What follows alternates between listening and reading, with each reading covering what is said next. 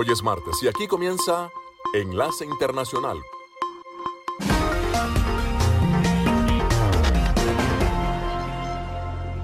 En esta franja nocturna estamos hablando de noticias internacionales, algunas entrevistas y un poco de música.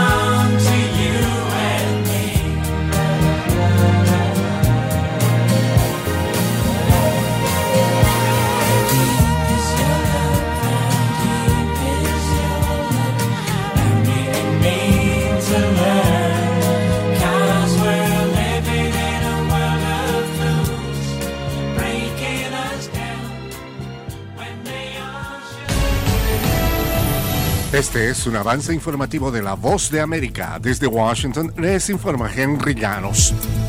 A casi un año del inicio de la guerra, la situación se recrudece para la población civil en Ucrania tras varios ataques en diversas zonas del país. Nos informa Celia Mendoza. La nueva ofensiva se da mientras este domingo fuerzas estadounidenses en Alemania comenzaron a entrenar a los soldados ucranianos para operar los misiles Patriot, parte de la estrategia de asistencia de Occidente en esta guerra, que según la encargada de asuntos políticos de la ONU no pareciera estar cerca a terminar. El diálogo tampoco parece ser una opción hasta el momento, afirmó Rosemary DiCarlo durante su más reciente reporte a los miembros del Consejo de Seguridad. Celia Mendoza, Voz de América, Naciones Unidas. El presidente Joe Biden declaró el lunes que en Estados Unidos el odio no prevalecerá al recordar la vida del reverendo Martin Luther King Jr. en la fiesta nacional que conmemora al asesinado líder de los derechos civiles y su búsqueda de justicia e igualdad de derechos para los afroestadounidenses. Biden, hablando en Washington a líderes de la Red de Acción Nacional,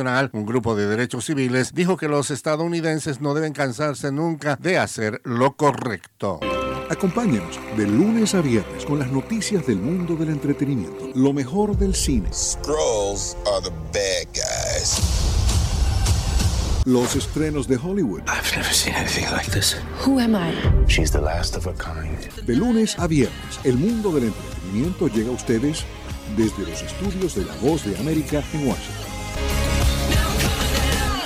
Empleados públicos de diversos sectores continúan exigiendo salarios dignos en las calles de Venezuela. Desde Caracas nos informa Carolina Alcalde. Trabajadores activos y jubilados del sector público, entre ellos profesores, médicos, enfermeras y obreros, iniciaron una nueva semana de protesta en diversas ciudades de Venezuela para continuar denunciando las precarias condiciones de vida que enfrentan, consecuencia de los bajos salarios que no les permite cubrir sus necesidades más básicas, como afirmó Lilibet, una profesora que participó en una de las manifestaciones.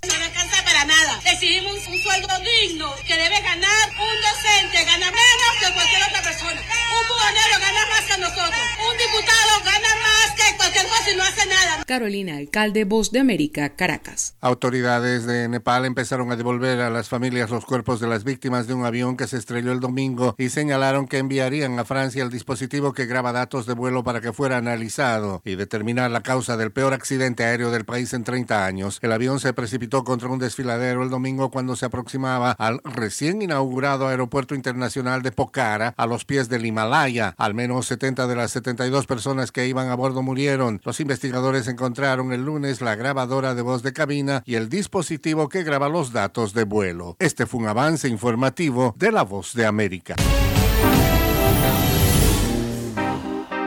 Enlace Internacional con la Música.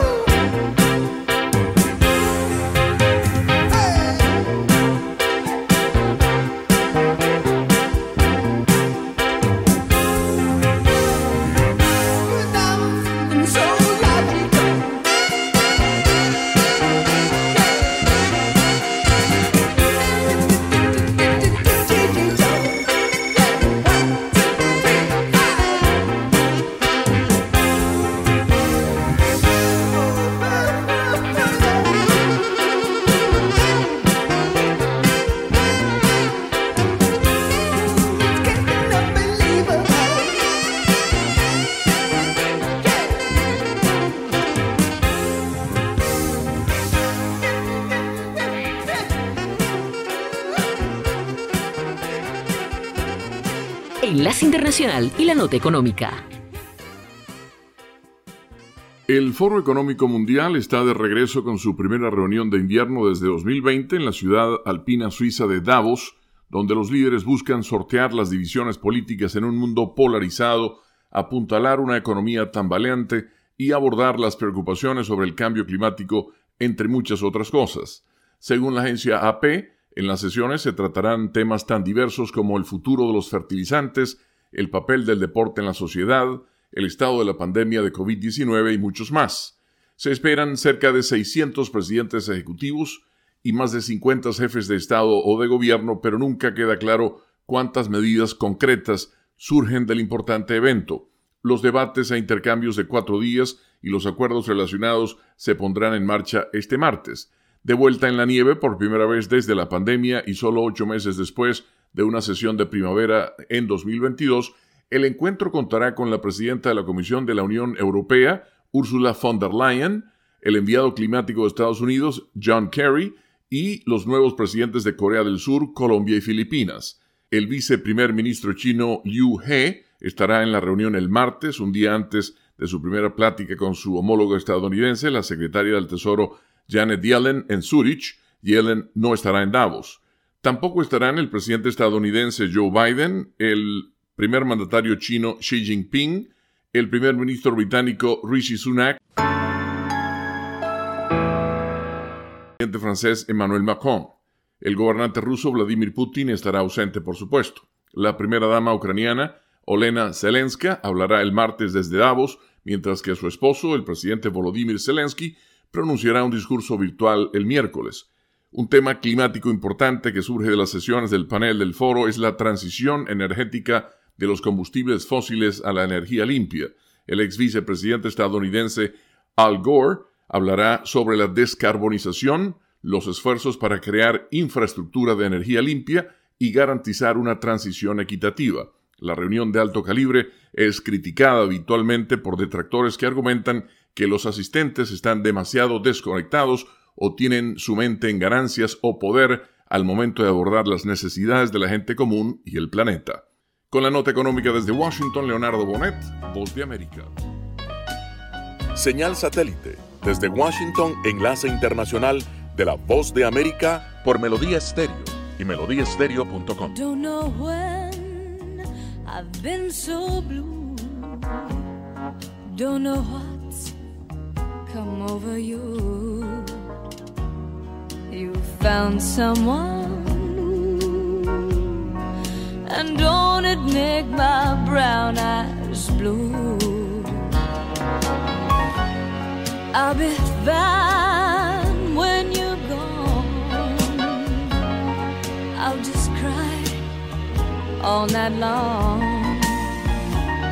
Say it is untrue.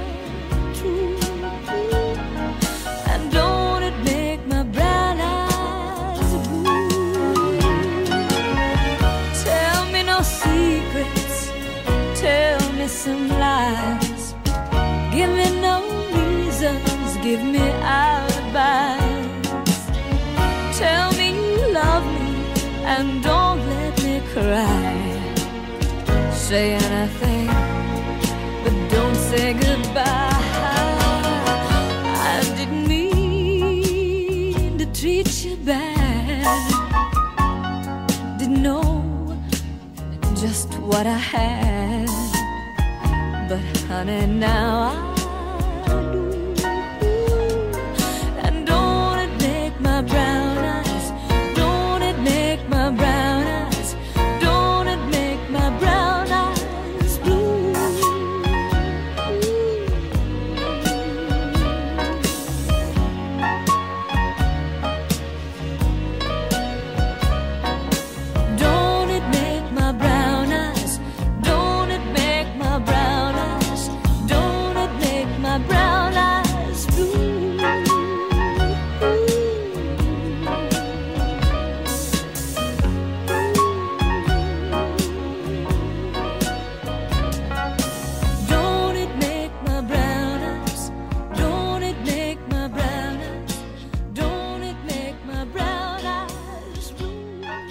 Enlace Internacional con los Deportes.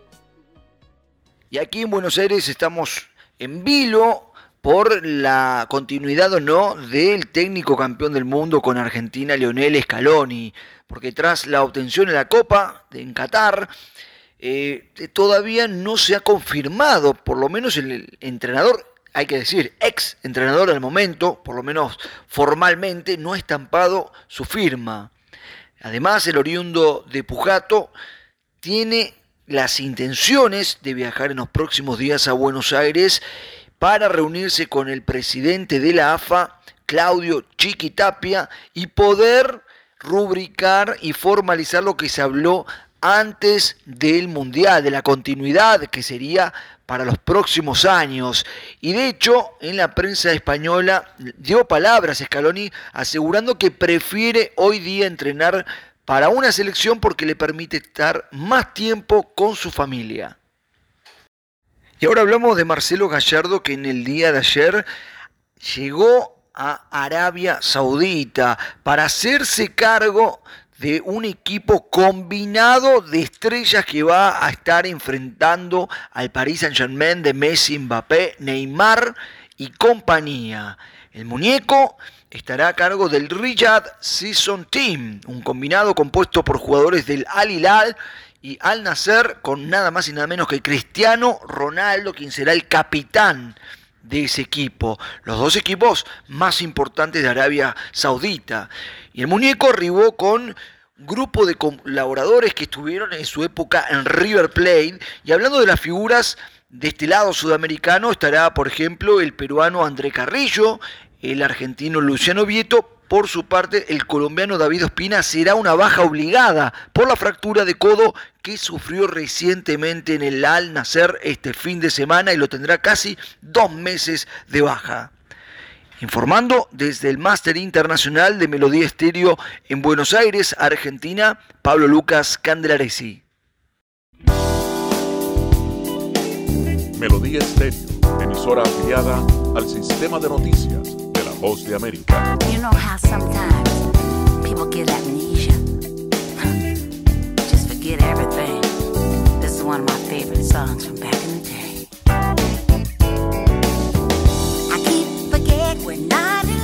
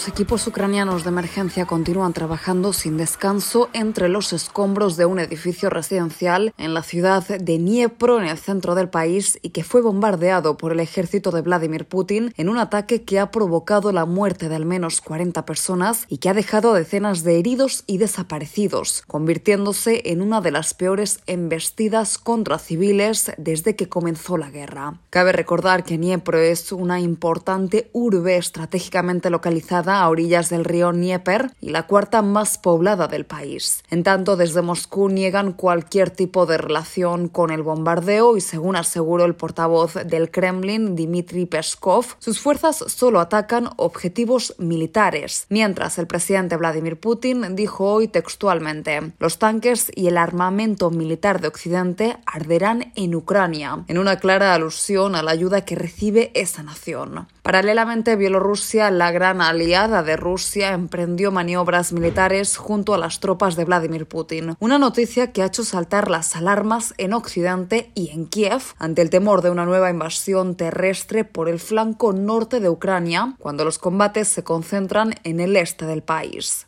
Sin embargo, desde la administración del presidente Alexander Lukashenko, quien gobierna Bielorrusia desde el año 1994, aseguraron que no intervendrán en el conflicto y se limitaron a subrayar la naturaleza defensiva de los ejercicios conjuntos de la Fuerza Aérea. En tanto, según la defensa antiaérea de Rusia, habrían abatido una decena de drones procedentes de Ucrania que cayeron al agua junto al puerto de Sebastopol en la anexionada península de Crimea y donde se encuentra la principal flota rusa en el Mar Negro. Mientras sigue el cruce de acusaciones entre Ucrania y Rusia, la guerra avanza y cumple hoy 327 días encaminada a cumplir un año de contienda, 365 días de sufrimiento, sangre y dolor en los que ni la diplomacia ni el desconsuelo de todo un pueblo logran detener la maquinaria de la guerra. Y en este contexto, durante el fin de semana comenzó en Alemania el nuevo y ampliado entrenamiento de combate de las fuerzas ucranianas por el ejército de Estados Unidos con la intención de que unos 500 soldados vuelvan al campo de batalla para defender a Ucrania y luchar contra el ejército invasor en los próximos dos meses. El objetivo es que puedan regresar más preparados y con mayores habilidades para lanzar una ofensiva o contrarrestar cualquier oleada de ataques rusos. Judith Martín Rodríguez, Voz de América.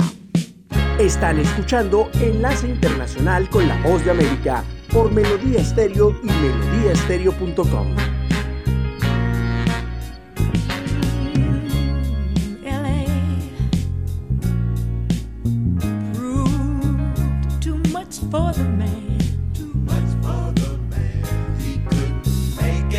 So he's leaving the life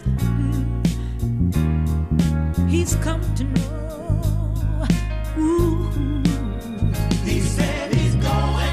said he's going back to find. Going back to find. Ooh, ooh, ooh, what's left of his world. The world he left behind. Not so long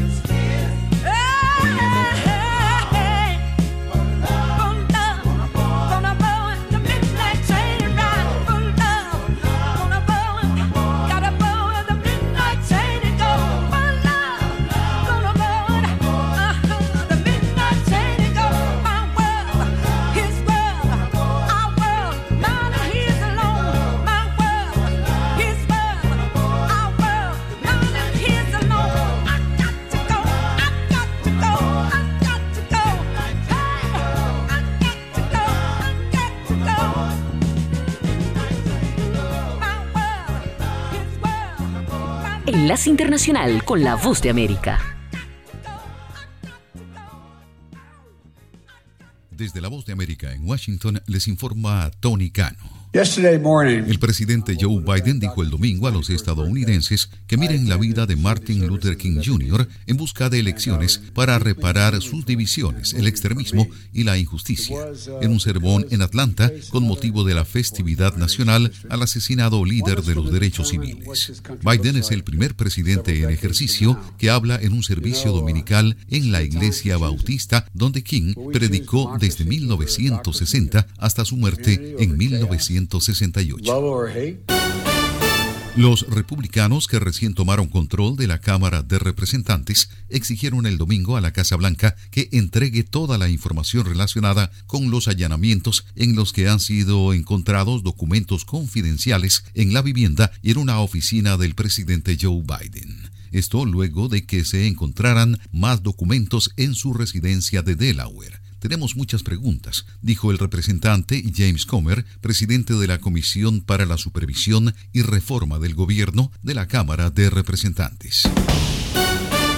No existen registros de las visitas a la casa del mandatario Joe Biden en Wilmington, Delaware, donde se encontraron documentos clasificados de su época como vicepresidente, ya que se trata de una residencia privada, según informó este lunes la oficina del asesor jurídico de la Casa Blanca.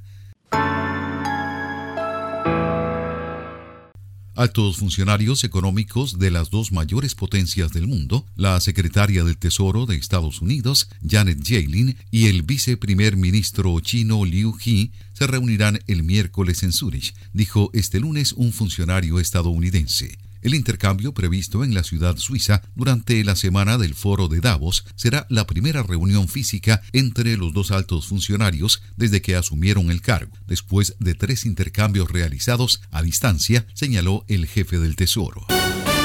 Por segunda ocasión en un mes, una biblioteca de Colorado tuvo que cerrar sus puertas para limpiar la contaminación de metanfetamina. Funcionarios del suburbio de Englewood, en Denver, cerraron la biblioteca de la ciudad la semana pasada, un par de horas después de recibir los resultados de las pruebas el miércoles que mostraban que la contaminación en los baños de la instalación superaba los límites estatales.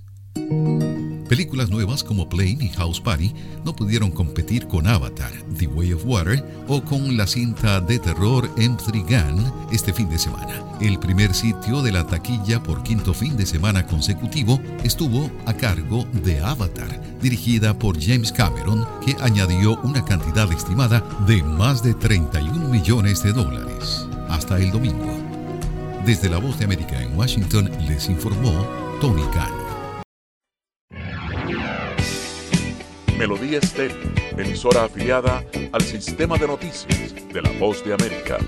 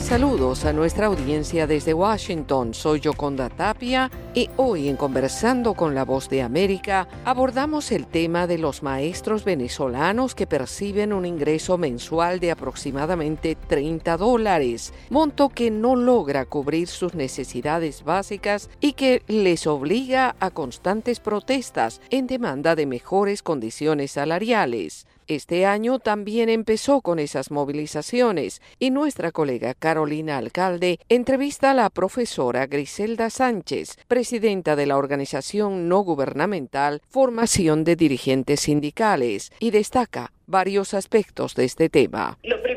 Que tenemos unas políticas de Estado que son totalmente destructoras de lo que es el derecho a la vida. Hoy en Venezuela los trabajadores del país no tenemos salario. La lucha del gremio quizás no es diferente a la lucha del sector salud o de otros sectores del país. En Venezuela un docente, por ejemplo, gana entre 7, 10, 20 dólares. El que más gana pudiera llegar a los 30 dólares y por supuesto con esto no se puede vivir. Además de esto, las infraestructuras del país están totalmente destruidas. No se firmó una contratación colectiva que permitiera recuperar el salario de los educadores. Tengo que decir que tenemos una mesa de tres años de negociación donde no se ha podido obtener un salario que efectivamente permita que se recupere el poder adquisitivo de los trabajadores, que tenemos docentes presos hoy en Venezuela como el profesor Robert Franklin, el profesor Javier Tarazona, y bueno, y vemos cómo, pues lamentablemente, a pesar de que estas personas están presas por defender los derechos humanos de los educadores, nos organizamos conjuntamente de Fortis y con Petra Magisterio y con otras organizaciones sindicales para definitivamente ponerle un freno a esta desgracia que se vive hoy, Héctor, donde además tengo que decir que se afectan a 8 millones de estudiantes que no tienen hoy tampoco pasaje, que no tienen uniforme, que andan con los zapatos rotos y que no tienen ni siquiera cómo ir a sus escuelas. Muchos estudiantes que tienen que caminar kilómetros, kilómetros para poder llegar a su casa de estudio. Griselda, ¿cuál es el sueldo, el salario que consideran eh, deberían tener en este momento los docentes venezolanos?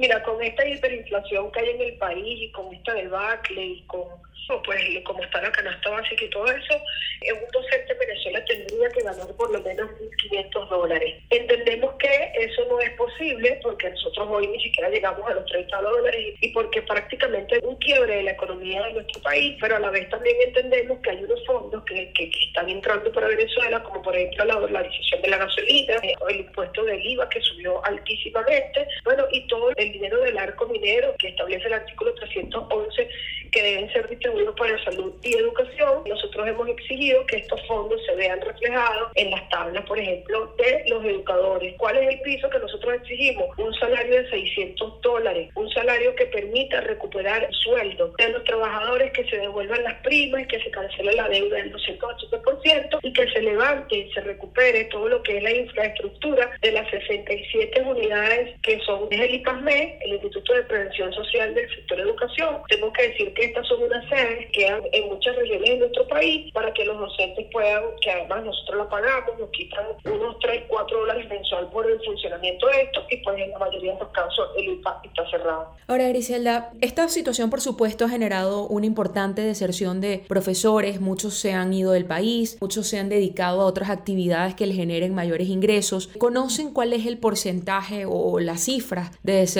de educadores en este momento?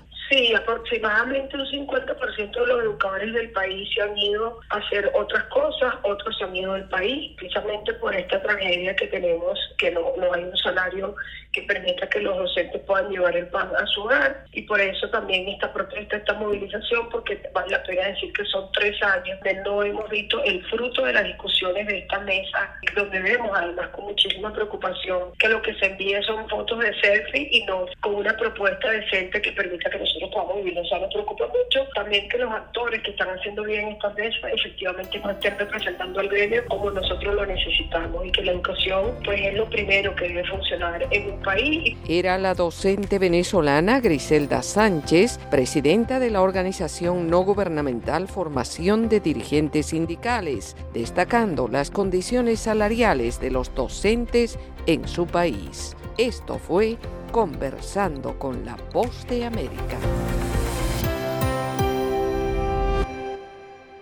Escuchan Enlace Internacional con la Voz de América por Melodía Estéreo y melodíaestéreo.com.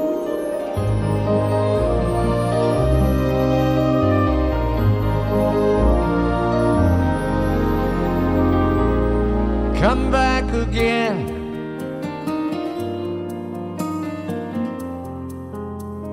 Want you to stay next time.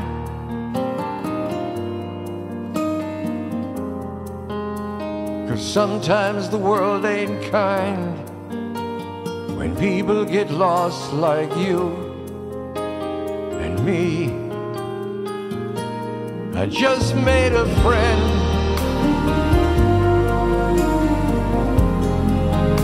A friend is someone you need.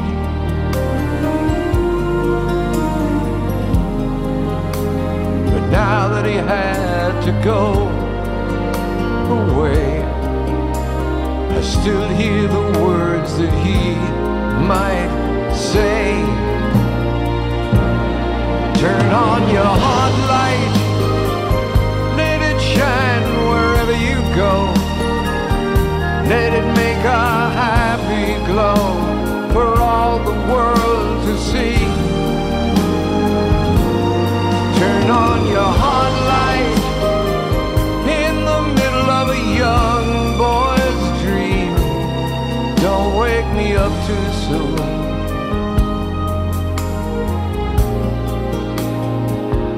Gonna take a ride across the moon.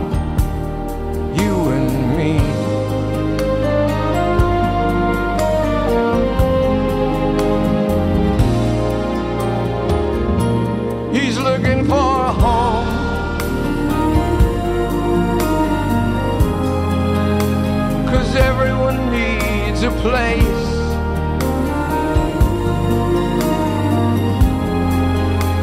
And home's the most excellent place of all. And I'll be right here if you should call me. Turn on your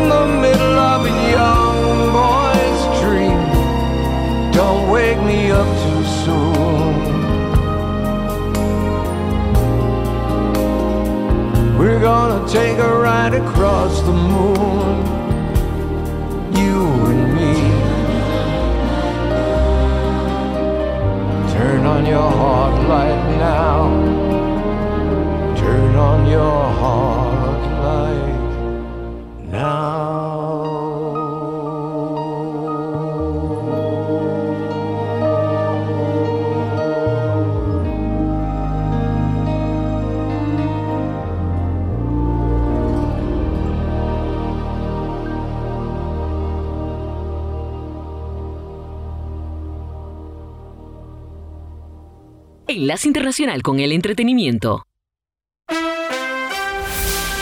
Avatar The Way of Water sigue dominando la taquilla en su quinta semana de estreno y hasta el momento ha logrado 1.850 millones de dólares a escala mundial, acercándose a la cifra que su propio director James Cameron había establecido como mínima para recuperar los costos de producción e invertir en otras secuelas de Avatar para los próximos años. The Way of Water también se acerca a Spider-Man No Way Home para convertirse en el sexto filme de mayor recaudación de la historia. Brendan Fraser ganó el premio a Mejor Actor en la ceremonia de los Critics' Choice Awards el domingo. En su discurso de aceptación, el actor de The Well reflexionó sobre los temas de amor, redención y de cómo encontrar la luz en un lugar oscuro al reconocer a aquellos que hicieron posible la película. El actor también agradeció muy emotivamente al director de The Well, Darren Aronofsky. A los 95 años falleció esta semana la actriz italiana Gina Lollobrigida, ícono del cine internacional. Lollobrigida murió el lunes en Roma. La nominada al Globo de Oro como mejor actriz en una película de comedia o musical nació el 4 de julio de 1927. Lollobrigida fue uno de los símbolos sexuales de la pantalla grande posteriores a la Segunda Guerra Mundial. La actriz compartió créditos junto a Humphrey Bogart, Tony Curtis, Burt Lancaster, Anthony Quinn, Jean-Paul Belmondo y Marcelo Mastroianni, entre otros. Steven Spielberg y John Williams reflexionaron recientemente sobre el primer medio siglo de colaboración entre el director y el compositor. El evento tuvo lugar la semana pasada en la Cinemateca de Los Ángeles. En el evento titulado Spielberg Williams 50 años de música y películas, ambos compartieron anécdotas sobre cómo encontraron la música perfecta para cada toma de las películas. Se había publicado que Williams, de 90 años, tenía previsto retirarse, pero ambos dejaron entrever en el foro de dos horas de duración de la Cinemateca que la colaboración continuará. Williams compuso la música para la quinta entrega del arqueólogo Indiana Jones, titulada Indiana Jones and the Dial of Destiny, la cual será estrenada en junio 30 con Harrison Ford nuevamente en el papel principal esta vez junto a Antonio Banderas y Mads Mikkelsen. Esta quinta película de la serie fue dirigida por James Mangold, que hizo Ford contra Ferrari. El 31 de marzo, la cantautora de origen canadiense Johnny Mitchell recibirá el premio Gershwin a la música popular otorgado por la Biblioteca del Congreso estadounidense. Ayer dijimos que Paul Simon fue el primero en ser reconocido con el galardón. El año pasado le tocó a Lionel Richie. Otros premiados con el Gershwin han sido Tony Bennett, Smokey Robinson, Carol King, Burt Bacharach, Hal David, Stevie Wonder, Paul McCartney y Emilio y Gloria Estefan. Johnny Mitchell es la autora de temas como River, Help Me y Both Sides Now. Es todo por el momento. Desde los estudios de La Voz de América en Washington les habló Alejandro Escalona. Será hasta mañana.